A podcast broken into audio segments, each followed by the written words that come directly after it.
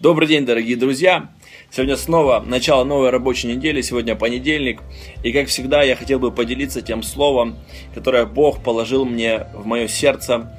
И я глубоко убежден, что эта передача, она не ставит вас равнодушным. Я уверен, что то слово, которым я буду сегодня делиться, оно не только наставит вас, оно не только поможет вам держаться правильного курса всю эту неделю, но также эта передача, она вдохновит кого-то из вас по-настоящему искать Бога и иметь личные взаимоотношения с Господом. Библия говорит, праведник своею верою жив будет. И именно в тайной комнате твоя вера будет возрастать. Именно в тайной комнате ты сможешь познавать и узнавать нашего великого всемогущего Господа. Перед тем, как я зачитаю то место, которое Бог положил мне сегодня в сердце, и то, что я получил в своей тайной комнате, буквально э, недавно я вышел из тайной комнаты, я вышел со словом, я бы хотел дать вам маленькое пожелание. Я бы хотел, чтобы каждый из вас, он оставался нищим и голодным. Да-да-да, вы правильно меня услышали. Нищим и голодным, но не в физическом мире. Быть нищим и голодным по Богу. Это самое большое приобретение христианина. Всегда оставаться в нищете. Всегда оставаться в нужде по нашему Господу Иисусу Христу и по Его Слову. К сожалению, сегодня множество христиан, множество верующих людей, однажды начав в таком положении, однажды начав в таком состоянии сердца и духа, они сегодня закончили тем, что они присыщены, они сегодня находятся э, в присыщенности, но это не то, чего хочет от нас Господь. Именно поэтому первая заповедь – блаженство. Иисус сказал, Матфея 5 глава 3 стих, что блаженны, то есть имеющие самое большое счастье. Блаженство – это верх счастья, это самое великое счастье.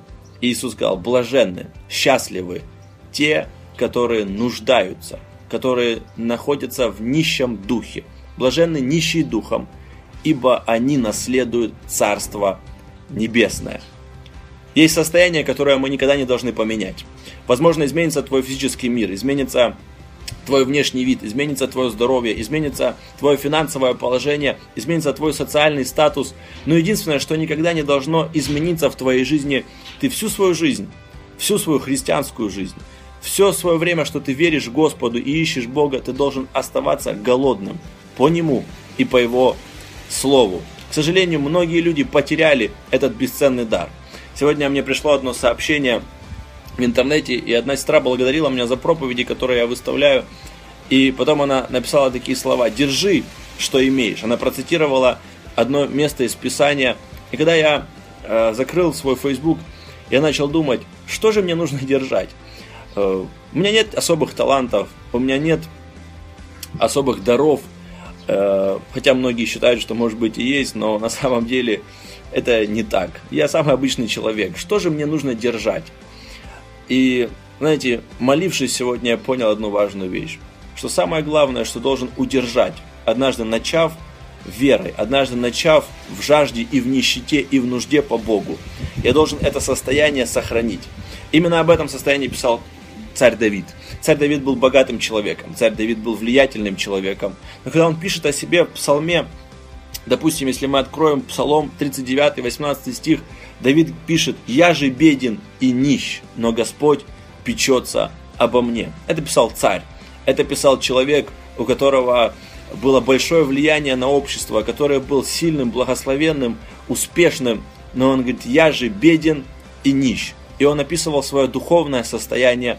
И я бы хотел, чтобы в физическом мире каждый из нас был накормлен был насыщен, чтобы каждый из нас был богат на всякое доброе дело, но в нашем духовном состоянии мы оставались такими же, какими мы пришли к Господу. Мы пришли из-за своей духовной нищеты, мы пришли из-за своей духовной нужды.